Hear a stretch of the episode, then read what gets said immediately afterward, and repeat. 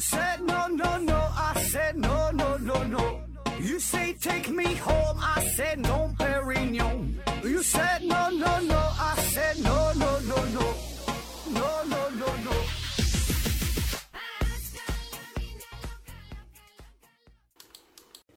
拼命探索，不计后果。欢迎您收听思考盒子。呃，咱还是线上验广，听节目送奖品。奖品呢，一个是大家学公司提供的五大强制台灯，还有一个呢是大家学公司提供的一份价值五百元的网络学习课程，还有一个呢是质检公司提供的五份尿液检测试纸。欢迎大家积极参与抽奖活动。那今天呢，继续韭菜收割机系列啊。那今天要说的这位叫贾跃亭啊，贾会计这个人呢，大家应该都听过，经常呢是出现在网络上。呃，最开始呢是创办了乐视网。提出了乐视模式的概念啊，忽悠了不少人，骗了不少钱。后来呢，是跑到美国，呃，准备开始造汽车，又是收割了一波韭菜。最后呢，与妻子离婚啊，成功的破产，欠的那么多钱也就不了了之了。那要说贾跃亭这波操作呀，确实是厉害。那之前咱说的韭菜收割机这几位大佬，无论是杜国营的小罐茶，还是阿段的小霸王，或者是史玉柱的脑白金。那这些东西呢，它都是往下收割啊，赚的是广大消费者的钱，这叫降维打击。但是贾跃亭他割起韭菜，那可是不管上下，一视同仁哈，不管你是谁，只要是入得了他的法眼，一律照收不误。那你看他收的这些韭菜，向上收割的有许家印、有孙宏斌这两位地产界的大佬，呃，还有马云的云峰基金呢，也是给贾会计投过六千八百万，还有王健林的。万达投资还有他儿子王思聪啊，这个普斯投资加一起呢，一共是砸了一个亿啊。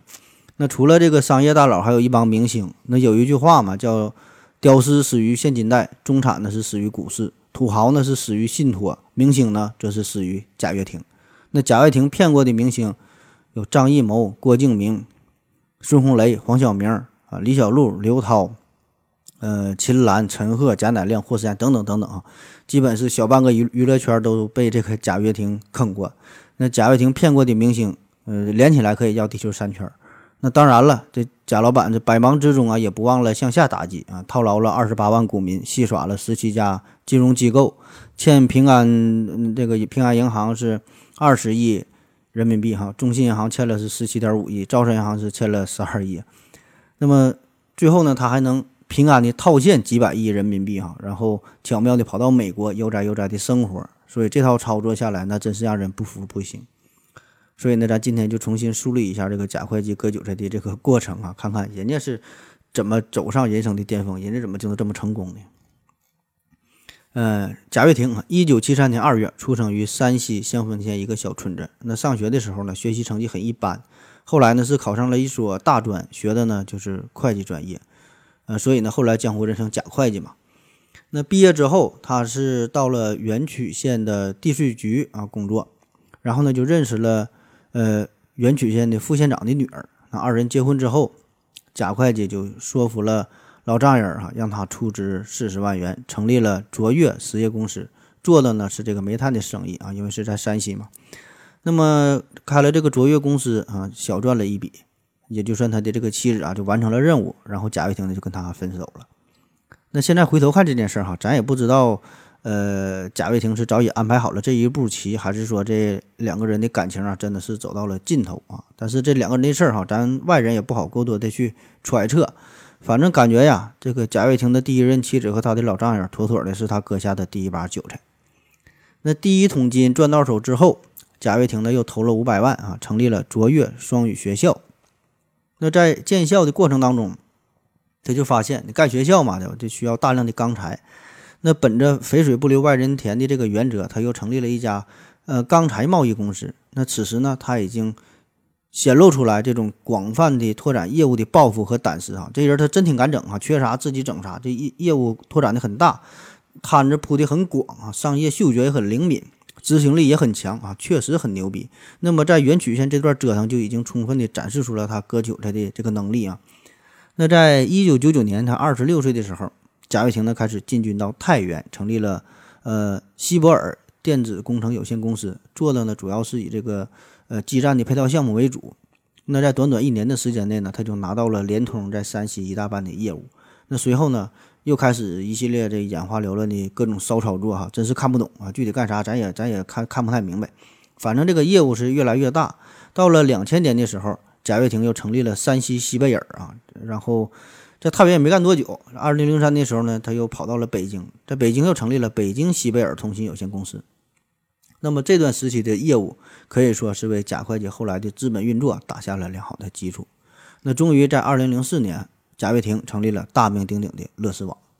那顺便说一句哈，这个呃之后这个贾跃亭呢还有一家公司是在新加坡上市，开启了呃海外割韭菜的模式哈。这这事儿呢暂且不提啊。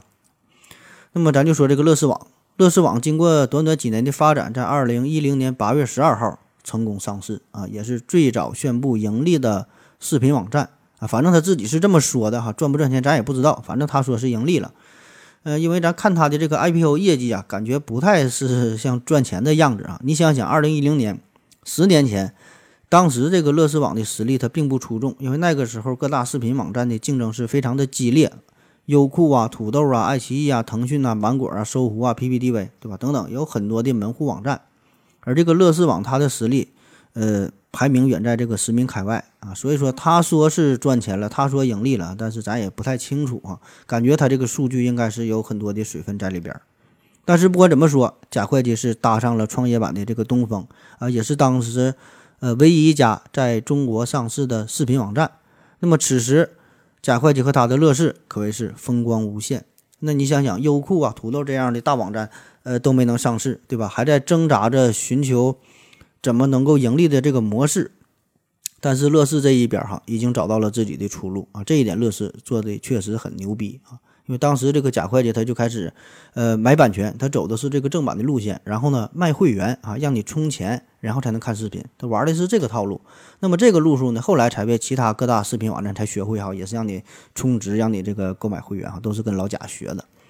那么这个乐视网上市以后，股票的市值可以说是一路高歌猛进。到了二零一五年的时候，乐视的市值已经达到了一千七百亿啊。那么也就是在这个时候，贾会计的野心开始变大了啊，提出了生态化反的概念。啥意思啊？生态化反全名呢叫做生态化学聚变反应啊，就是想要打造一个生态圈啊。当然这是一个比喻哈，它这个化学反应什么生态圈啊，它它不是科学上的概念，它是一个。商业的模式啊，就是说要打造一种覆盖面极其广泛的商业模式。所以说，你看这个贾跃亭，他后来旗下的业务涵盖的范围包括有互联网视频，有这个影视制作发行，再到做手机啊、做电视啊，后来又做做这个这个智能汽车哈等等，就覆盖的领域非常非常广。然后呢，拥有乐视网、乐视智新、乐视影业、呃网网九网、乐视控股、乐视投资管理啊、乐视移动智能等等啊，很多很多这些这些公司。那么把这些东西放在一起啊，就会发生这个生态化反，就是说的各个生态业务被融合的到一起嘛，就会产生化学反应，就会释放出巨大的能量。那其实早在二零一三年的时候，贾跃亭呢就有了这个想法，就提出了平台加终端加内容加应用的一个产业链啊，就垂直整合乐视生化模生态模式。当然，作为一个正常来说，咱应该是听不太懂贾会的具体想要表达啥啊。反正以我个人非常粗浅的理解，就是说。他想从各个方面都收割你，让你逃不出他的手掌心儿。那果然，贾会计这个大饼画的那叫一个成功，把这个未来描绘的是非常的美好。乐视的产业也是蓬勃的发展。那同时呢，贾老板也开始一通疯狂的套现。那在二零一五年六月份，呃，贾跃亭呢就先是以七十元每股的高价连续卖出了三千多万股，哈，直接套现二十五亿。那么十月份，他又以每股三十二元的白菜价转让给了一亿股。给这个新根资本啊，又是套了三十二亿。那当然，这只是其中很小的一部分啊。他不光自己套现，他要让他的这个姐姐叫呃贾跃芳啊，也是在每股五十元的这个高价的时候，是连续卖了四千七百万股这个乐视的股票，呃，又套现了二十二亿。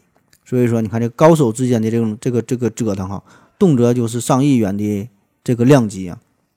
那么网上有资料显示说，从二零一四年以来，贾跃亭各种渠道入账。起码超过四百亿，支出呢大概在二百七十亿左右，所以说大约有一一百三十亿元的这个巨额资金去向是不明的啊，很显然这就是进了他自己的腰包。那么对于贾跃亭他套现到底有多少钱，双方呢是各执一词，有的说是一二百万，有的说是好几百万哈，不知道哈，仍然是个谜。毕竟呢，他这套操作也是太过风骚、太过隐蔽啊。或许贾贾跃亭他自己可能也算不太明白啊。当然，具体多少钱跟咱们老百姓也没有啥太大关系。咱重要就是说说这个事儿哈，看看他是怎么收割的。那咱先说说他收割明星这个事儿。收割明星啊，这叫热闹。那要说他能拉这么多明星下水，最主要呢是得益于他的妻子叫甘薇。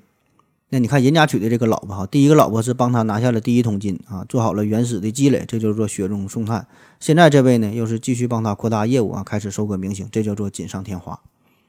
那甘薇这个是一个娱乐明星吧，算是，嗯，一九八四年出生，比贾会计呢是小了十一岁。二零零六年的毕业于解放军艺术学院。那最开始呢是出演一部叫做《约定》的电视剧，出道演艺圈啊。这这个《约定》啊，这说是号称是中国首部。呃，手机流媒体的电视剧哈，也不懂啥叫手机流。那么，二零零九年，他又出演了刘镇伟呃执导的一个科幻片，叫做《机械呃机器侠》。二零一二年呢，又出演了悬疑片《十二星座离奇事件》啊。反正这些电视剧我是一个也没听过啊。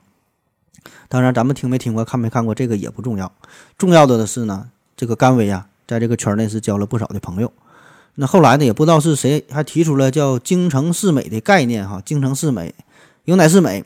白冰、寒雪、甘薇、景甜啊，叫冰雪微甜嘛，够玩一年啊，不对，冰雪微甜嘛，非常有钱。那就这样哈，这个这个甘薇在这个圈内混得很开嘛啊，虽然没有什么像样的作品啊，这不像样的作品他也没有几个，反正，但是说他的人脉哈整的相当广。那么这个呢，就让贾跃亭与这些明星的合作变得顺理成章。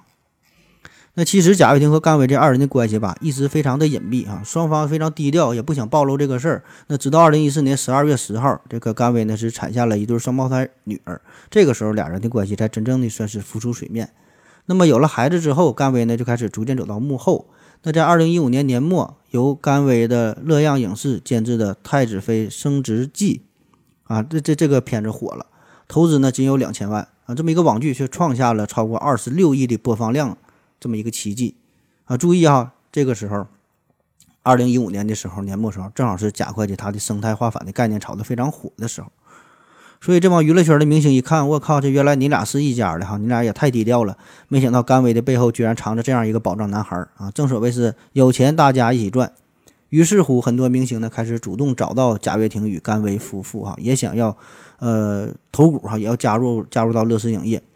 比如说甘薇的闺蜜李小璐啊，好朋友这个这个孙俪邓超夫妇，还有大导演张艺谋等等吧，其他的那些明星冯绍峰啊、李晨呐、倪妮呀、马苏啊、郭敬明、孙红雷、黄晓明，呃，冯威、刘涛、秦岚、瞿颖、陈赫、贾乃亮、霍思燕等等等啊。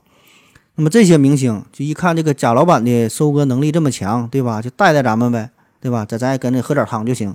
那再加上甘薇这层关系，纷纷的掏钱入股乐视。那贾跃亭是微微一笑哈，一看。这波波才这么主动吗？哈，现在这这个买卖这么好做了吗？因为在咱很多咱小老百姓的心中，感觉娱乐圈这帮明星，他都是收割别人的人，对吧？他们都是挥舞着镰刀。呃，比如说之前的范冰冰啊、赵薇，对吧？那资本运作的能力，随便一波小操作啊，就是几千万、几亿的收入啊。可是万万没想到哈，这回贾会计出手了。那贾会计一出手，小半个娱乐圈都被割了一把。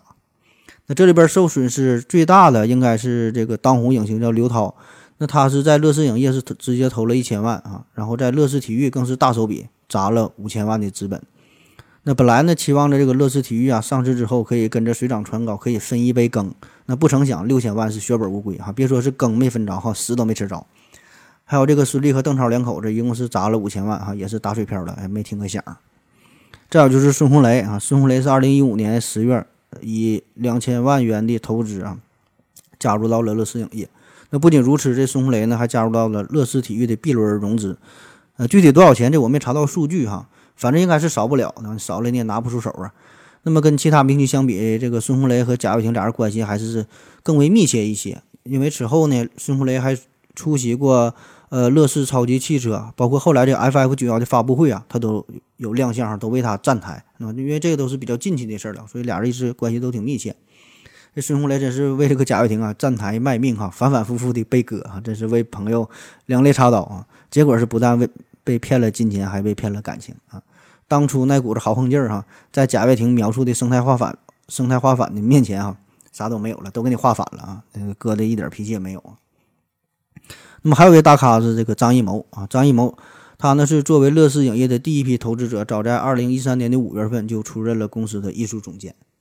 那么，并且在二零一四年以每年呃以以每股一元的价格，呃增资持股，呃曾经以呢二百零八万是认购了乐视影业的价值八千二百万的股票。那随后呢，到二零一五年，他又以一千二百零一万的投资，呃增持乐视影业的这这这个股份哈，达到了百分之一点四三啊，是砸了不少钱。还有这个郭敬明也是啊，也是跟张张艺谋同时吧，是在二零一五年是投资的乐视影业，同样呢是。有这个一元持股的这个这个待遇哈，那么但是他与乐视牵手之后，郭敬明也没有得到什么好处啊。乐视影业出品了他的作品嘛，叫《绝技》啊，这个电影最后呢也是马马虎虎哈，也是没没有太好的票房。最后呢，郭敬明也是被套的死死的。那么其他那些位就不一一介绍了哈，反正大伙儿结局都差不多哈，死的一个比一个惨。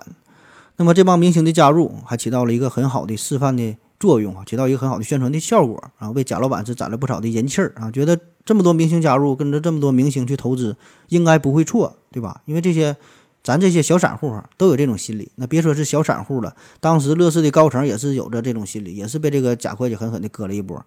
因为确实当时他这个业务做的太好了，太迷人了。这帮明星大咖争着抢着给这个贾老板送钱，对吧？真是看不出什么破绽。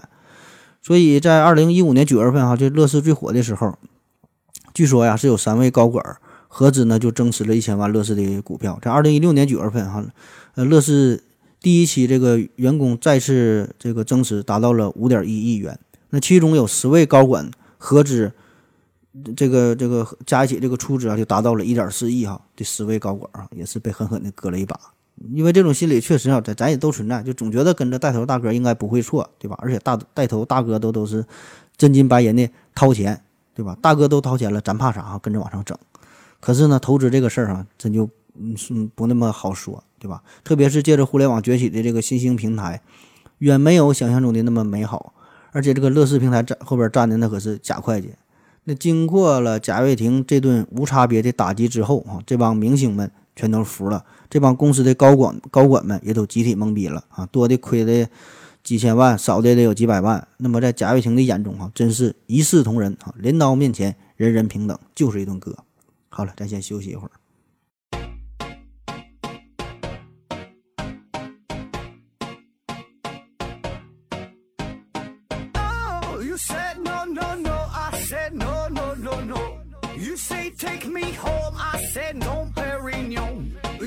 好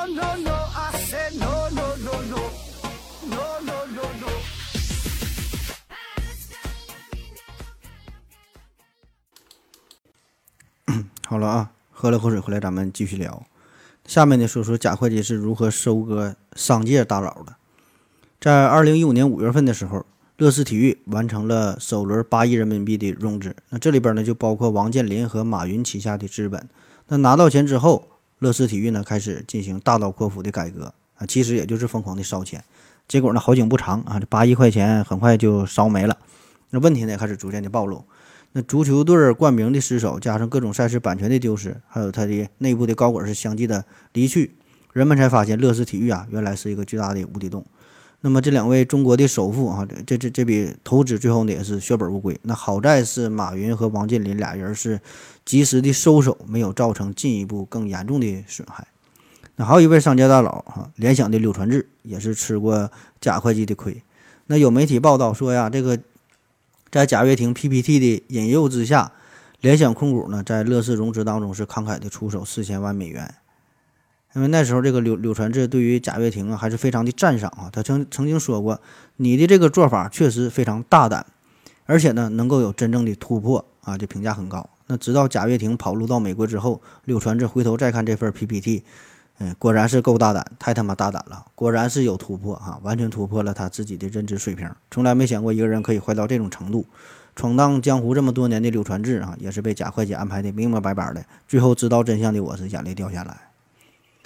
那前些年网约车刚刚出现的时候非常火，竞争非常激烈。有一个叫做易到的品牌啊，估计大伙儿没听过哈，因因为被这个贾会计玩死了嘛。这个易到，这二零零五、二零一五年的时候啊，国内网约车市场陷入了。降价补贴的烧钱大战就这玩意儿，看谁有钱，看谁能挺下来，对吧？谁前后谁能挺到最后，嗯，笑到最后笑得最美嘛，对吧？你就能一家独大。那当时这个易道啊，也是面临着这个窘境啊，钱烧的也差不多了。那正好呢，贾老板出现了啊，带着他的乐视生态出现了。那当年十月份呢，乐视呢宣布要对易道进行战略投资，用七亿美元获得了易道百分之七十的控股权。那这个时候。缓过气儿的这个易道啊，对对这个贾跃亭是感激不尽，对吧？感谢这个乐视能在最危难的时候大义凛然的是伸出援手，但是万万没想到啊，贾老板是棋高一招，玩了一个明修栈道，是暗度陈仓。那么他的真正目的是啥啊？是想利用易道为这个乐视进一步的融资做个幌子，同时呢，挪用易道易道这个巨额的资金。那结果就是把自己的这个生态圈铺得越来越大。把这个易道的钱据为了己有，最后呢，随着乐视的崩盘，易道呢也是跟着赔账。此外，还有个狠人哈，是这个富士康的郭台铭哈，也是被这个老老贾玩过。据说这个贾跃亭啊，只用了短短五分钟的时间就把郭台铭给搞定了啊，也不知道他俩谁时间短。这个郭台铭呢，一直把这个三星作为自己的假想敌，因为这个三星确实他太强了。啊，你你说它是三星模式也好，你说三星有什么这个生态化也好，总之呢，就是三星的这个产业链这个覆盖的范围极广啊，非常像贾会计描述的叫生态化反。而这个富士康呢，它有它非常强大，但是说它有一个一个缺点的地方，就是硬件很强，加工的这方面很强，可是其他方面呢就就比较薄弱了，所以呢，它急急需找到一个新的突破口。话说，曾经这个郭台铭呢还拒绝过小米，因为这个事儿也是让他很后悔，对吧？如果他要当时能跟真的跟小米合作，他就有有更大的发展空间。所以呢，这回哎，贾会计来了，贾会计带着他的生态乐视生态走来了哈。这个乐视生态这四个字儿就深深的打动了他哈。他来了，他来了，带着生态走来了啊。那么。老贾就是要打造一个基于视频产业、基于内容产业，再加上智能终端、智能终端的这么一个平台加内容加终端加应用的完整的生态系统。这个正是郭台铭天天想、夜夜盼的啊。那么你看苹果那边也是啊，它有自己的软件，有自己的硬件，再加上一堆周边啊，这是一个生态系统。还有之前说的三星也是啊，一个完整的生态系统。那么贾会计描述的这个东西，比三星、苹果还要丰富。那么如果富士康能和乐视联手，必将会打造一个立体的、全覆盖的全新的生态模式，到时候什么三星、苹果全都被踩在脚下一顿摩擦，那就问你动不动心，对吧？当然动心了。所以二人是一拍即合啊。具体这个郭老板是出了多少钱，嗯，是提供了多少优惠啊？这个呢，我也没查到具体的数字啊，估计也是少不了。那么最后的结果是可想而知哈。贾会计拿钱走人，留下郭台铭一个人在风中各种凌乱啊。那刚才说的这几位确实都是大佬啊，但是这个呢还只能算是预热啊，毕竟这几位大佬变得变得被骗的这点钱啊，还真就是小钱啊。说两个更狠的，徐家印和这个孙宏斌。嗯，二零一六年十一月六号，贾跃亭给员工呢在内部是发了发了一封信啊，说这个公司的资金链啊出现了一些问题，他呢正在努力的解决，并且呢自愿永远只领公司一元的年薪。那在这个危机的时刻，是被巨浪吞没啊，还是把海水给煮沸？贾老板发誓啊，一定要把这个海洋啊给煮沸。那几天后，长江商学院的总裁班啊，五十多位同学向贾跃亭呢是伸出了援手啊，看着老朋友这个资金链儿快要断裂啊，很很紧张。嗯，那那咱就给你集资，给你捐点钱吧。这五十多位同学凑合凑合集资，整了六亿美元啊。所以你看看人家这个朋友圈。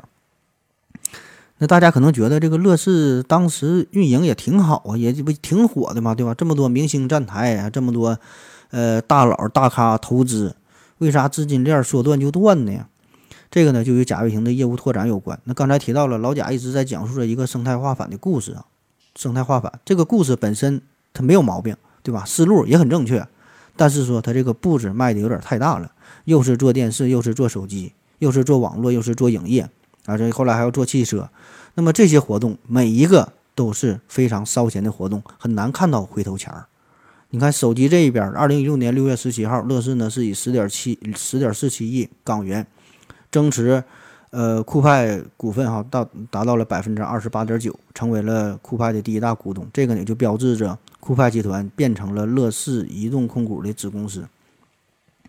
但是说的你你这个呃酷派手机，你这有什么核心竞争力吗？对吧？显然没有。这酷派自己那个时候的都是苟延残喘，你想贴这一个乐视的标，难道就能有人买吗？对吧？所以这个买卖很难做，对吧？你干不过阿段的 OV 大厂，你也干不过华为，干不过小米，对吧？所以怎么办？只能走这个低价烧钱的路线，赔钱也卖哈。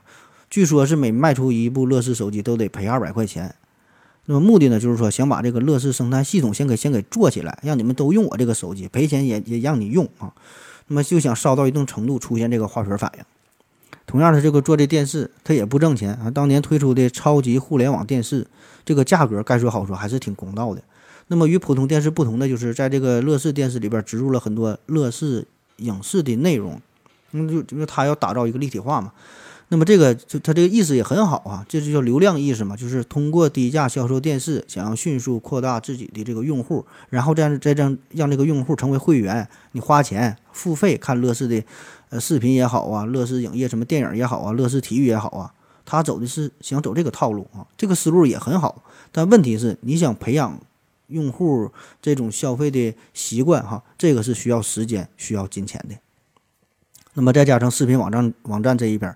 它也是大量购买了正版的版权嘛，这个呢无形当中也是增加了这个行业的成本。还有乐视体育啊，做的也不错哈，无论是这个呃画质啊、流畅度啊、解说啊，整体这个确实都很好。但是呢，它不像其他的那些视频直播软件，它往里拼命的加广告啊，人家广告还少。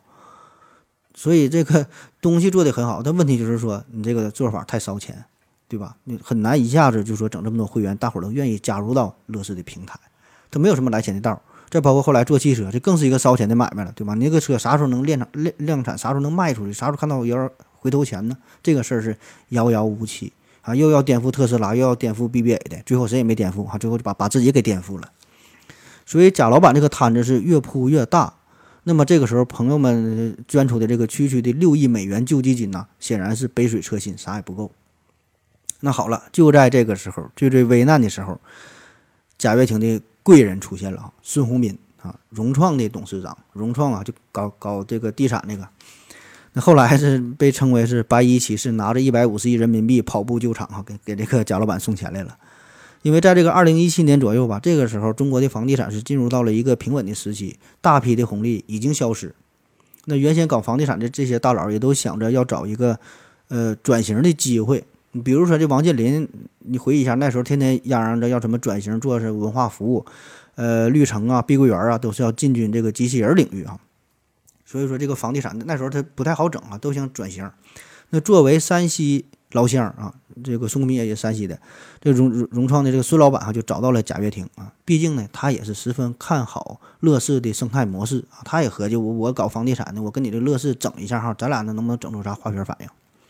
那在二零一七年一月份的时候，这两位大佬就举办了一场新闻发布会啊，在这上面就宣布了融创以一百五十亿入股乐视。那在发布会上，贾跃亭与孙宏斌俩人是惺惺相惜啊，大有相见恨晚的意思。孙宏斌说啊，有些人认识很多年啊，但是觉得呢还是很陌生；有些人呢一见面，经过短时间的交往就觉得很亲啊，像兄弟一样。那也不知道当时是这个贾跃亭演技太高，还是孙老板这个这个为人太实在哈。我想呢，当时孙宏斌想表达的重点呢是后边这句话的意思，说这俩人啊，经过短时间的交往，就像亲兄弟一样。可是多年之后哈，一语成谶哈，才发现他这句话前半句才是重点，就是很多人交往了很多年之后，还是觉得很陌生。你看看这个接盘侠孙宏斌是好心好意的投了一百五十亿哈，想为这个老乡贾会计续上一秒。但是没想到啊，贾会计这边反手就是一个提前走人哈，根本就不不做什么什么业务啊。可能有人不知道，这个孙宏斌，孙宏斌呐，曾经是在柳传志手下，就刚才说的这个联想控股的这个这个大佬嘛。后来呢，因为一些原因，这个孙老板呢还进过监狱啊，就这个人生是非常的波折，非常的坎坷。那就是这么一个蹲过耗子都没流过泪的山西大汉。却因为一个叫做贾跃亭的男人而痛哭流涕啊！就是你的泪光是柔弱中带伤。这真事儿哈，这不这不是形容哈，这真把孙总给弄哭了。呃，这这是二零一七年九月份的时候，这孙宏斌呢在香港是召开了融创中期的一个业绩发布会啊，在这上面就有人提到了对这个乐视投资的事儿。然后孙老板就回忆就说呀，说去年十二月份，如果我不投老贾，那乐视他就死了哈，我得帮他。说完呢，就哽咽了起来，眼中呢是饱含着晶莹的泪光啊，正应了那句话叫“老乡见老乡，背后打一枪；老乡见老乡，两眼泪汪汪”哈。为啥泪汪汪？因为韭菜香啊。后来孙宏斌就回忆啊，他说第一次跟贾跃亭就谈了六七个小时，谈完之后吧，就有了投资的冲动。这这些真厉害啊！唠去六七个点就要投资啊，恨不得马上把这一百五十亿马上就送到这个贾会计的手中啊！这这足可以看出贾跃亭忽悠功力之深厚哈。同时呢，也让孙宏斌真正明白了啥叫冲动是魔鬼。那有人说是孙宏斌中了这个贾会计的这个计策哈，也有人说是孙宏斌呐这个心呐太软了。我倒觉得吧，这个商人嘛。他没有什么中计，没有什么心软的说法啊，就是为了自己的利益，都是为了赚钱啊。咱也不用找那么多冠冕堂皇的话，这这是好听的话说啊。你想想，这孙宏斌在商场上整个也是叱叱咤了叱咤风云有这个几十年的，也算是一个风云人物了，对吧？拥有上千亿的身价，也不可能单纯就因为老贾是他的这个老乡啊，就被忽悠了上百亿的投资。嗯，山西老乡。这多了去了，对吧？为啥要投这个贾会计？还是因为你这个孙总是看好了乐视的未来，而且呢，后来这个贾跃亭要跑到美国嘛，我估计孙宏斌呢，他他也应该是知道老贾有这个计划啊，或者是已经有了这个这个动向，但他为什么还要这么去做啊？就是我觉得啊，是是这个是是这个孙老板是想借机呀，想把乐视给吃下去啊，但是呢，最后没吃成，对吧？因为这个贾跃亭走了之后吧。这个乐视就变成了一个没有灵魂的乐视哈，不是说谁上来谁谁成为乐视的老总都能做出那么好看的 PPT，能能继续忽悠人，能继续拉来这么多融资哈，别人干这事儿哈还真就干不成啊，所以呢最后弄得很尴尬的这个局面，孙宏斌呢也是有苦说不出哈，只能说自己当初的初衷就是为了想帮助贾会计，就想做好事儿呗哈，反正就是挑好听的唠哈，这个也算是安慰一下自己这个受伤的小心灵。那结果就是这个六个月之后嘛，在二零一七年的七月六号发生了一个大事儿哈，就是说就是贾跃亭哈，嗯，跑到了美国哈，说是去洛杉矶开会啊，说下周回国，然后就一直没回来，嗯，下周回国这个也成了一个梗嘛。那要说贾会计的这个保密工作做的那真叫一个到位啊，出发的时候就连他老婆甘薇都不知道啊，甘薇后来自己爆料还说呢，他说。老贾说去开会，说两周就回来，我就给他准备了一个两周的行李哈，准备了一些衣物。结果呢，老贾拿着这两周的行李，在美国哈一待就一年多哈，也也也不知道是这个带的三条内内裤够不够不够穿呢？当然了，至于这个甘维他是真不知道还是假不知道哈，那我就不知道了啊。这两口子的事儿嘛，反正贾会计走后是给这个孙老板留下了一大堆烂摊子。孙宏斌呢，这这真是好人哈，也本想着想重振乐视啊，结果呢是心有余而力不足，乐视的开销太过庞大了。咱们说了嘛，他的那些业务全都是烧钱的买卖，没有一个挣钱的道儿啊。所以说他这一百五十亿很快就烧没了。后来呢，据说是又追加了五十亿，结果呢还是无济于事啊。最后呢，只能是壮士断腕，与乐视撇清了关系。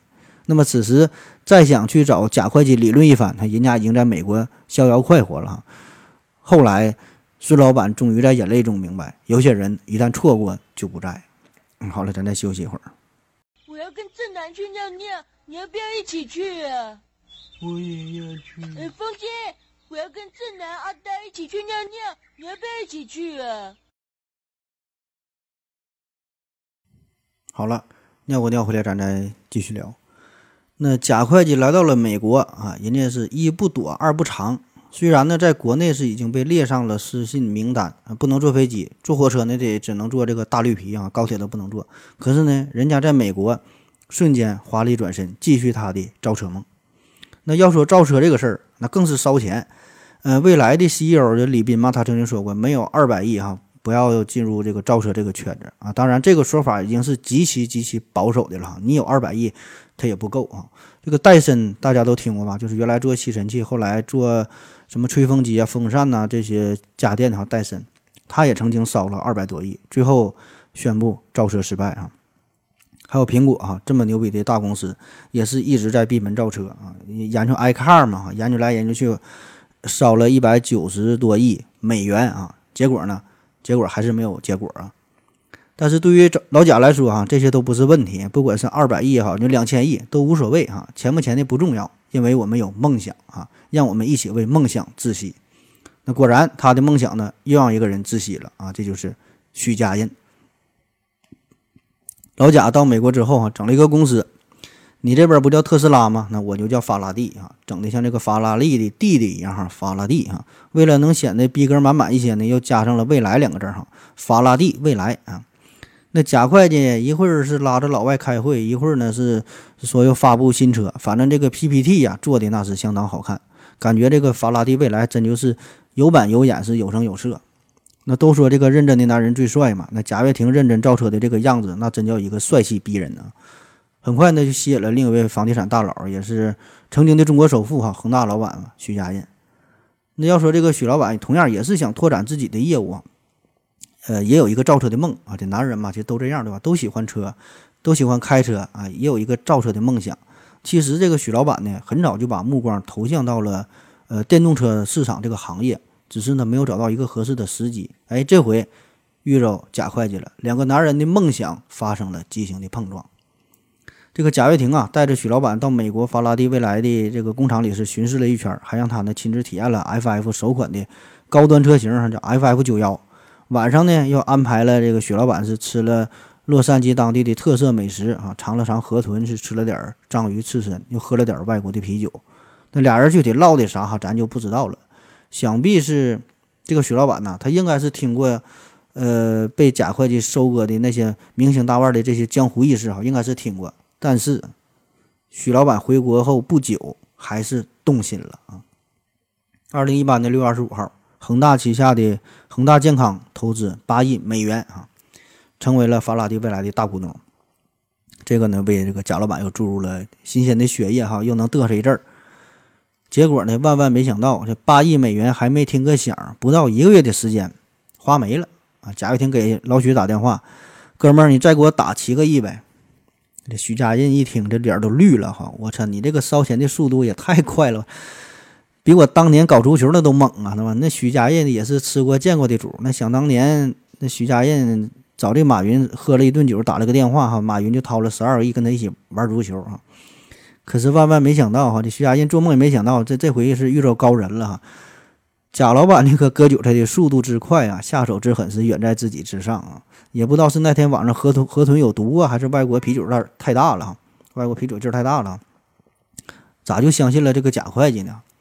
随后呢，这个恒大和法拉第未来是一顿撕逼啊，但是撕也没有用，对吧？你八亿美元钱也投出去了，你也要不回来。而且那边呢，贾会计还提出了仲裁啊，他整的还挺有理，因为确实这俩人呢之前有协议在前，俩人签协议了，说这个恒大呢是嗯得投这个二十亿美元，反倒给这个徐家印徐家印弄的是一身不是。嗯，这个贾老板整的这边倒是一副这个追求的时候像条狗，睡完之后仙人丑的这副德行哈。最后二位呢也是达成了和解啊，这给给这个徐家印弄的没招没招的，八亿美元只能是认栽哈。从此二人是相忘于江湖。那为什么这两位地产大佬都会被贾会计这顿收割呢？那要说这二位在江湖上也是混了好多年，都是从来都是扮演收割别人的角色啊。那原因呢其实也很好理解。刚才说了嘛，对吧？房地产黄金十年过去，各大房地产商都开始谋求着要转型。孙宏斌是想着借这个乐视之手转型，结果呢是被贾会计、贾贾会计给骗哭了。徐家印呢想要转型造车，结果呢是车毁人亡啊。那其实这个都是因为他自己的心魔，对吧？自己他有这个欲望。那贾会计最善于利用就是别人的欲望啊。这这欲望这个词儿，这是最可怕的。那对于普通人来说，咱这些小散户，啥欲望哈，就是想多赚点钱啊。那好，贾会计就给你画一张金色的大饼啊，梦想就在前方啊，跟着我走就能赚钱。那对于明星，除了赚钱之外，他还想要出名嘛，他想要成名嘛。那么呢，他就给你打造一个平台哈，让你成名，让你名利双收。而对于这些商界的这些顶级的大佬来说，那他们玩的就是资本游戏啊。当然，赚钱是一方面，也想赚钱。可是除了赚钱之外，他们更需要一种征服的感觉，就是想把这个世界呀握在手中的这种感觉。因为对于一个人来说，对于一个正常人来说，一个自然人来说啊，一个社会人来说，一百亿和一千亿，它应该是没有太大的区别。你单纯的生活，你单纯的消费吃喝，这没啥差别，对吧？你就是顿顿都吃红烧肉，你一一顿吃一头猪啊，那都这一辈子也都够花。所以说，此时他们的这个欲望就是想啥？想要证明自己，想要证明自己的实力，想要实现自我更高的人生的价值。所以说，这个贾会计啊，哎，他提出的这个什么乐视生态、什么生态化反这个概念，才能打动这么些这么些商界大佬的芳心啊。所以，这个贾老板牛逼之处就在于他可以抓到每个人的绩点啊，抓到每个人的痛点。那就比如说这个许老板哈，那恒大在全国地产界那也是数一数二的，对吧？那许老板他更不可能是个笨蛋啊，他不绝绝对绝对的出名。那如果这个贾跃亭手中真的是一点造车技术也没有的话，纯靠嘴皮子，他也忽悠不来这个许家印，对吧？所以这个一定还是许老板他有他的心思，他也一定是看好了法拉第未来的未来。那甚至说他也有可能是当时看中了这个贾跃亭当时手中严重缺钱，对吧？所以呢，他也想借这个时机想吃下法拉第未来，也就是说。他是两头赌啊，就是我这个二十亿给你砸进去，如果你真能成功，你量产了，我跟你一起发财，我我还是大股东，对吧？如果你不能量量产，你最后败了啊，我也可以控股，我可以把你这个这个法拉第未来拿下，然后我自己我再研究，我再造车。所以说这个是法拉第的这这个许老板的如意算盘哈，两两头赌。但是呢，贾跃亭这边呢，他有着一股十票的这个权利啊，这具体啥意思？就是说。反正就是你许老板，你你拿钱砸这个事儿，你能成为第一大股东，但是你只占有百分之十二的投票权，就是仍然不能掌握法拉第未来啊。那么你整不好，你法拉第自己未来都都掌控不了了，所以最最后自然就不敢跟这个贾会计玩了。当然，这是我们外人啊，或者说是我个人的一个小猜测哈。至于说贾老板、那个许老板和贾老板他到底是二人是怎么想的，怎么斗智斗勇的哈，这个谁也不知道啊。或者说，徐家印他说所谓的想要造车这个事儿，他也是一个幌子。他是想要洗钱呢，还是说想把这个资产转移到海外啊？这事儿呢，咱可以就是随随随随便猜、随便想了哈。这玩意儿咱也不知道啊。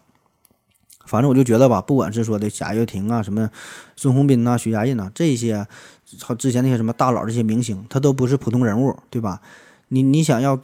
对方掏腰包拿出一分钱，那都是极其困难的事儿啊！所以很多人说贾跃亭是骗子啊，说这个徐家印，说这个孙宏斌呢，呃，如何如何，这个事儿吧，还真就没这么简单啊！你说他是骗子，你别说是让这个许老板或者孙老板说掏几千万、掏几几千块钱，人家也不给你拿。虽然人有钱，他为啥给你钱，对吧？所以从另外一个角度来说，这个贾跃亭是凭本事赚钱，这个徐家印和孙宏斌呢是这个凭实力上当。所以说这个，你不管用啥方法，你真能骗来个三亿五亿的，那你绝对是大神级的人物。你能被骗三亿五亿的，那你也是大神级人物哈。这个都是有本事在里边的。所以说，我觉得这个这些商界大佬吧，也都是各怀鬼胎哈。孙宏斌是想吃贾跃亭，没吃成啊。许老板呢想拿法拉第未来，也是没拿下啊。最后呢，结果呢就是凡是不能毁灭我的，必使我更强大哈。贾跃贾跃亭越来越强大哈，最后就成全了贾会计。所以说商业商业上这是水太深哈，咱也不懂啊，咱咱咱就是一顿揣测吧。反正有一个简单的道理，就是大佬呢，他也是人，对吧？只要是人，就有着被割的潜质哈，就都可能变成韭菜啊。只不过这帮大佬吧，他们被割起来那是金额更大，伤的更深。其实和咱们这些穷屌丝也没有什么本质本质上的区别哈，就是这个量的区别，智商那是一样的。当然了哈，这些可也可能只是一个表面的现象，背后的故事。呃，也有可能许老板、孙老板也都是在下了一步大棋哈。就表面上，呃，老贾、老许是，呃，老贾和这个老孙是背了这个贾会计被吃啊。但是说的这二位地产大佬又吃了多少的散户啊？所以说资本运营这个事儿，就是富人的游戏啊，从来都是表面一套，背面一套啊。咱咱真心看不懂。反正表面上这两位地产大佬被收割了一波，咱们作为小散户看起来还是挺开心的啊。没想到他没有今天。那好了哈，最后这部分说说离婚啊。二零零八年呢，是甘薇是嫁给了贾跃亭。二零一四年呢，说这甘薇呢是给他生下来一对双胞胎的女儿嘛，后来又生了一个儿子啊，非常的幸福，儿女双全，很幸福。本来呢，甘薇他就想过这种平平淡淡的普通人的生活啊，这他自己说的，就想做的普通一点，简单一点啊。但是跟着老贾那生活太他妈刺激了啊！二零一六年呢，贾跃亭是出事儿了嘛，逃到这个后来逃到美国。那甘薇呢是留在国内帮他处理国内的这些债务。那面对各种各样的债主啊，天天各种质疑啊、抨击呀，中间呢也是出了好多的事儿啊，很不容易啊。但是他一直没有离开贾跃亭，一直都那么坚持下去，不离不弃啊。那么直到一二零一九年十月份，贾跃亭呢是在美国那边啊，向法院是提出了申请个人破产。那紧接着甘薇呢，哎，就在国内呢也是正式申请要离婚啊。这时间点就是非常巧啊，赶在赶在一起。那表面上看呢，就是老公破产了嘛，对吧？老婆就要离开，这事儿呢也算是无可厚非，叫夫妻本是同林鸟，大难临头各自飞，对吧？您像甘薇。人家跟你坚持了这么多年，付出了这么多，带着三个孩子啊，真挺不容易。而且三十如狼，四十如虎的年纪，夜夜是独守空房，对吧？你有再多钱有啥用啊？过日子过的是啥？不得是过的是个人气儿，过的是个感情嘛，对吧？你那边在美国，这边在中国，那叫啥日子，对吧？所以说这么一说吧，好像还挺同情甘薇，挺理解甘薇的啊。但是实际情况，完全他妈不是这样的啊。你为啥早不离晚不离，偏偏在贾会计要申请破产的时候离婚呢？那你要知道哈，这个破产对于一般人来说，破产它是一个坏事儿啊，但是对于贾会计来说，这是一个梦寐以求的好事儿。所以说，这个根本不是大难临头各自飞哈，这背后啊，核心的目的就是就是为了进行财产的转移，这叫技术性离婚，这叫双重切割，啥意思哈？离婚这事儿吧，其实很复杂哈，咱不是说感情上复杂。离婚这事儿，它由于有一些法律上的漏洞，所以这个离婚啊，不单只是因为感情上的破灭然而离婚。我们很多普通小老百姓，呃，也也会这么做过哈，就出于无奈吧。有一些人，嗯，也会主动的选择离婚，嗯，一般为了啥呢？比如说买个二手房，或者是避避遗产税啊，俩人呢会主动选择离婚，但感情还在，可能呢还一起过啊，就法律上是离婚。但是人家贾会计这个离婚，直接啊就要套现。五个多亿美元啊！人这婚离的，怎么怎么怎么整的哈？贾会计他不是申请破产吗？这个走的是美国的破产程序，可以呢对自己的财产做好做到最大的保护啊，隔离所有对外的债务。简单的说就是我都破产了啊，我欠的那些钱啊我就不还了啊。然后呢，贾会计和他和这个甘伟说离婚嘛，这个是走的中国的离婚的程序啊，切割了对内的债务，就是说通过离婚。俩人离婚，夫妻离婚，的财产不不不得平分吗？可以把自己的财产转移到妻子和他的孩子。那从此，贾会计个人的债务与他的妻儿没有任何的关系。就是说，我自己欠再多的钱，你不能找我老婆去要钱去啊。所以说，这样他的老婆和孩子可以衣食无忧。当然哈。这表面上的，那么私下呢？他俩离婚之后，俩人呢依然可以啪啪啪，对吧？这老贾呢依然背地里和他的妻子进行浪漫的旅行，哈，过着向向往的生活啊，还是很快乐。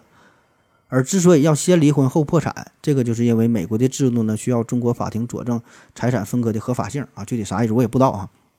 我就给你举个小例子啊，一说你就能懂。就比如说这个小明欠小红二百块钱，小明手里有一百块钱，但是就是就连这一百块钱他也不想还，怎么办？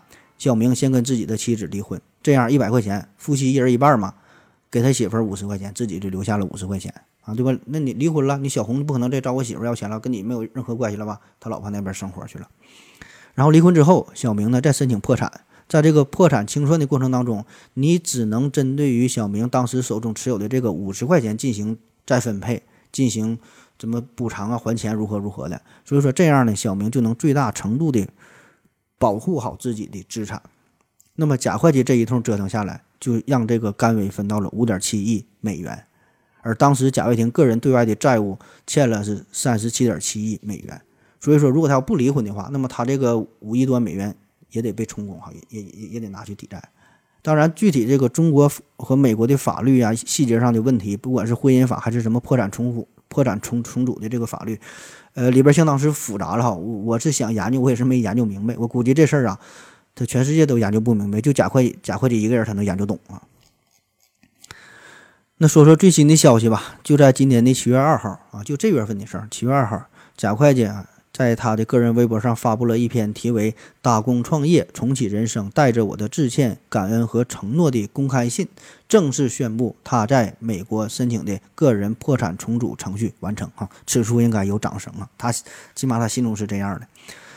在这个公开信中的这个贾跃亭呢承认哈自己呢是乐视崩溃的主要责任人，还说呢不会忘记支持自己历次创业的投资人，尤其是融创啊等在关键时刻施以的援手。你说这话说的气不气人？那么对于乐视网上边亏钱的这些股民，贾会计说呀，我还要感恩乐视网股东那么多年的信任和理解啊，你说气不气人？就是好话说了一大堆哈，反正你就当真的听，口口声声说是负责和感恩，但是真金白银却是不见一分呐。那么这回这个他来到美国说要造车嘛，贾跃亭呢是把这个宝啊都压在了法拉第未来上，但我个人感觉吧，他仍然呢是玩的一个概念啊，跟你整套路。呃，你具体啥意思？我感觉啊，就是他想把这个法拉第未来给炒火。然后整的像回事儿似的，然后继续拉赞助，继续融资啊，找人拿钱，但是未必呢，他真就想要去做车啊，就是说把这个法拉第未来给炒火之后，这个估值给做高，等到时机成熟之后，再一个套现走人啊，这就叫今天的你我继续重复昨天的故事。那为啥我对贾老板这事儿并不看好？因为你造车，你你现在想做汽车这个产业太难，你首先。这汽车行业现在是整体的发展是趋缓的状态，哈，就错过了一个最好的一个窗口期。你现在你再想这个进军到汽车的这个市场太难了！各大公司竞争的非常非常激烈，都看中了这块蛋糕，所以你来的比较晚。就在前不久，这特斯拉不在中国在这个上海这个落户了吗？那么国产化之后，价格已经达到了三十万人民币以内，这是人家特斯拉，人家最牛逼的这这这个电动车的。公司了吧？能量产的三十万以内，而那边法拉第 FF 九幺预计价格二十万美元，对吧？你你还迟迟不能量产，你咋跟人家比呀？你价格不行，品牌不行，技术上我估计也是不行。那其实这个汽车产业这工艺非常复杂，你要没有一个长期的技术积累，根本的你没没有什么竞争力。对吧？所以对于贾跃亭所提到的这各种要提出什么变革呀、什么革命性啊，无非呢也就是找一些非常好听的词藻罢了，根本就没有那个硬实力，顶多你也就做做 PPT 啊。再有最最重要的就还是钱的问题啊，就是说烧钱，你没有一个雄厚的资本作为支撑，一切呢都是扯淡。你要真要能砸个两千亿美元哈，两万亿美元，我估计那你很快就能成功。所以说，无数的这些前辈们都是躺在了。电动车这创造的道路上，最后就烧钱烧不下去了，保证就死路一条。所以说，对于这个法拉第未来，它何时能够量产，我估计啊，这个事儿比贾跃亭回国还要久远。你一没资本，二没技术，三没人设，你你现在再想炒什么生化化化反的这个概念，我估计也是很难找到人傻钱多的主啊。就算找到了，也是短时间的一个续命，顶多续上一秒，不可能给你续上一辈子啊。所以说我感觉。不管是贾跃亭他是真心想造车也好，还是说继续想忽悠、想炒作这个概念也好，这个事儿很难成啊，走不远。那好了，今天的节目基本就是这样哈。嗯，再再强调一下，就是今天节目当中所有提到的资料，不管是什么几亿呀、什么几千万呢、各种资产呢，这这这什么股票多少啥的，这个都是从网上找的哈。这个数字的真实性有待考证。然后至于这些故事啊，这这些段子吧，算是也是从网上找的哈。这个真实性都是有有待考证，你听个热闹就行啊。嗯，最后再说一个小话题，就是说的贾跃亭这个人到底是不是一个骗子？他的生态化反是不是他自己杜撰出的一个营销的虚假的小噱头啊？我觉得这个事儿呢，还真就不能一一棒子给打死啊。有河粉说了，那多打几棒子哈，这不是打几棒子的事儿。嗯，咱都听过一个词儿叫做庞氏骗局啊，头些年很火，现在不火了啊。为啥现在不火了？现在这个词儿不火了，现在这个事儿还很火啊。它中国叫做拆东墙补西墙，就是利用新投资人的钱向老投资人支付利息和短期的回报，以此呢制造出一种非常赚钱的一个假象，进而呢骗取更多的投资者加入。那只要有源源不断的这些新人加入交钱入场，那么呢这个买卖确实可以一直持续下去啊。那当然，现在咱说的这个庞庞氏骗局啊，他会做的相当的隐蔽啊，会换一种模式，呃，总会找到一些小的由头啊。比如说早些年有这个养蚂蚁，都听过吧？养草里打都听过吧？对吧？那现在网络时代，各种 P to P 的平台，本质上呢是换汤不换药，对吧？核心都是一样，不断拉新人入伙，慢慢给老人返现，从中抽取点提成，出事呢跑路卷钱啊，都是这个套路。那么从某种意义上来说，假会计的生态化反呢，这个也是一个更高级的庞氏骗局啊。就庞氏骗局，它本身打的是一个时间差，就是说找到一个项目，对吧？完是拉人加入投资，呃，吸引人养养养救人嘛，对吧？打的时间差。而假会计玩的呢是这个时间和空间相结合的一个模式，这种这种更高级的庞氏骗局，我估计是研究过相对论哈，把这个时空结合了。那他是怎么整的呢？他旗下的有这个互联网视频，有这个影视制作发行，有这个智能终端、电子商务啊，然后是到到后来什么手手机啊，然后电视啊、汽车啊这些东西，很多方面。那么这样呢，就让他这个空间上有更多的选择的余地，就是说可以把乐视影业的钱我用在乐视体育上，啊，对吧？我把你你你给我这个手机上的这个投资、这个融资的钱，我暂时呢先用在这个电视上。那么这样呢，他就多了一些躲闪腾挪的空间。啊，有了很大的余地。那么乐视上市以后，它一个项目接着一个项目的不断的融资，直接融资少说也有七百亿左右，间接融资呢有六百亿左右啊，这就是一千多亿。但是你仔细看他的这个钱，他他的每个项目融到的钱，并不是花在这个项目本身上，而是花在之前的项目上，或者是其他的项目上，或者是在制造一个新的项目。所以说，不断不断的这些项目滚在了一起啊，哪哪哪种缺陷就先给它补上啊，然后呢继续呢维持下去。所以说，假会计的这个庞氏骗局要更加的立体、更加的丰满、更加的隐蔽，把这个时间和空间相结合，然后再加上情怀、加上梦想、格局等等这些感情化的因素，并且呢是引入到了科技领域哈，你提一些什么专业的概念，所以是一般人啊，别说一般人，专业人都很难看出破绽啊。所以说这个真是不服不行啊，确实牛逼啊。可是结果哈，终究下场都是一样的，就是你那个十个盖子呃十个瓶子和两个盖子的资本游戏。它一定呢会有终结的那一天，它一定它是扣不上的啊。那也许呢有一些投资者他也就早早就看出来了这这个假会计的这个内幕啊，但是呢仍然是想做个短线啊，就跟着马上赚一波就走人啊，觉得这个击鼓传花自己不会是这个最后一棒，自己不可能这么惨啊，就就就喜欢跟着所谓的投这个风口嘛，说这个什么什么热咱就跟着整，说这个风口之上猪也能飞啊。但是不要忘了，风有停的那一天。那风停了之后，没有人继续接盘啊，飞得越高，摔得越惨啊。当然了，咱平心而论吧，我倒觉得呢，这个生态化反这个概念吧，着实是有几分的道理啊。呃，也将来吧，也也可能是这个未来上商业发展的一种全新的模式啊。这个确实是是对的啊。但是这个理念呢，有点太过超前，而且你想玩这个理念。你没有足够的资本，你是玩不转的啊！你就把老贾的这个身价扩大十倍，我估计都不一定玩得转啊！就比如说现在小米它在做的，你看它包括从手机到电视，呃，还有提出这个智能家居啊，然后还有其他一些周边吧。其实这个你你细想，这不就是步乐视乐视之后尘嘛，对吧？玩的不就是一个呃什么什么生态化系统的这个概念嘛，对吧？那只不过当初这个贾跃亭这个步子迈的太大了啊，就扯着蛋了。那当初这乐视生态包括七个部分，每个部分又包括一大堆乱七八糟的东西，而这些东西呢，很难在短时间内做到一个有机的结合啊。所以后来这个孙宏斌也评价说，说这个贾会计啊，能把这七部分当中的任何一部分做好，那就已经是很成功了。所以说他的这个眼光看得很高哈，步子迈得很大哈，最后呢给给自己蛋儿是给扯了啊。当然这历史也也不能假设了啊，呃，后来加上一些其他的原因啊，贾会计是没能走到最后啊。从这个老大呢，一步步的是变成了老板，变成了老贾，就变成了老赖啊。那我我倒是真心不觉得贾会计说从城市乐视那一天起就抱着要欺骗的目的，要收割韭菜的目的啊。我我这这个你也可以认为我是为他洗白哈，但是我觉得这个他不可能从创业那一天他就这么想了哈。就每个人他都是还是想干自己一番事业，就是说你当初真要想就抱着骗人的目的，你还真就很难就。就成功骗这么多人啊！他也当时一定是深信自己的生态化反的概念，觉得自己能够成功，也是想好好的搞下去。但是慢慢再说，这个摊子越铺越大嘛，然后就开始左右不了自己了啊！然后他也停不下来了，就人已经到了一定地步，你就很难回头啊。所以说，这就是一步踏错，终身错啊！这一点点的就走到了今天这步的田地啊，叫身后有余忘缩手，眼前无路是想回头。那最后只只能是硬着头皮，一路是蒙眼狂蒙眼狂狂奔啊！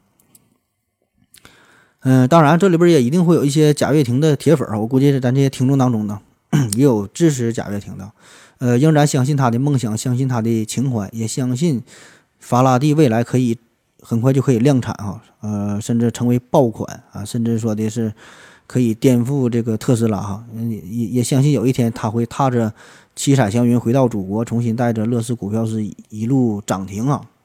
那这咱也是祝福祝福贾会计，祝福贾会计这个生意红火啊，祝祝福他财源广进，也祝愿他呢能够早日回国，对吧？回国建设一下咱们的祖国，咱也咱也祝福这个法拉第未来早日问世，早日量产，也祝福贾老板和甘薇二人夫夫妻生活愉快。这个说反了，祝福贾老板和夫和甘薇夫妻二人生活愉快啊！对，俩人离婚了。那离婚了就这这各自的夫妻生活愉快吧，反正你就愉快吧啊！啊，最后送给贾会计一首歌，我要找到你。好了，感谢您收听，谢谢大家，再见。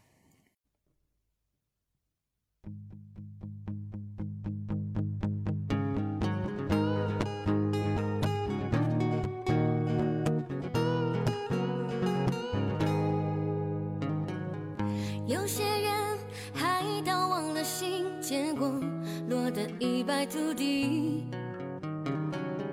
有些人永远在憧憬，却只差一步距离。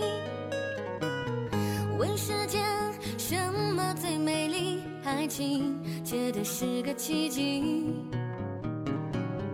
我明白会有一颗心在远方等我靠近。我要找到你，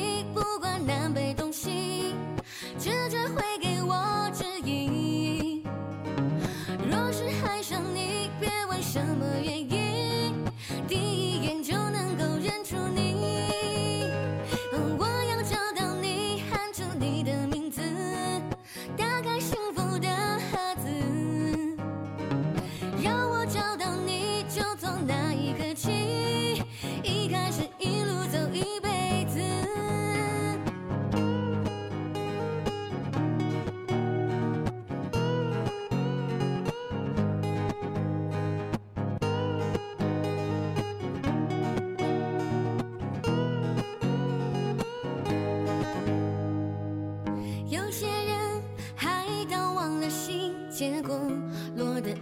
注定。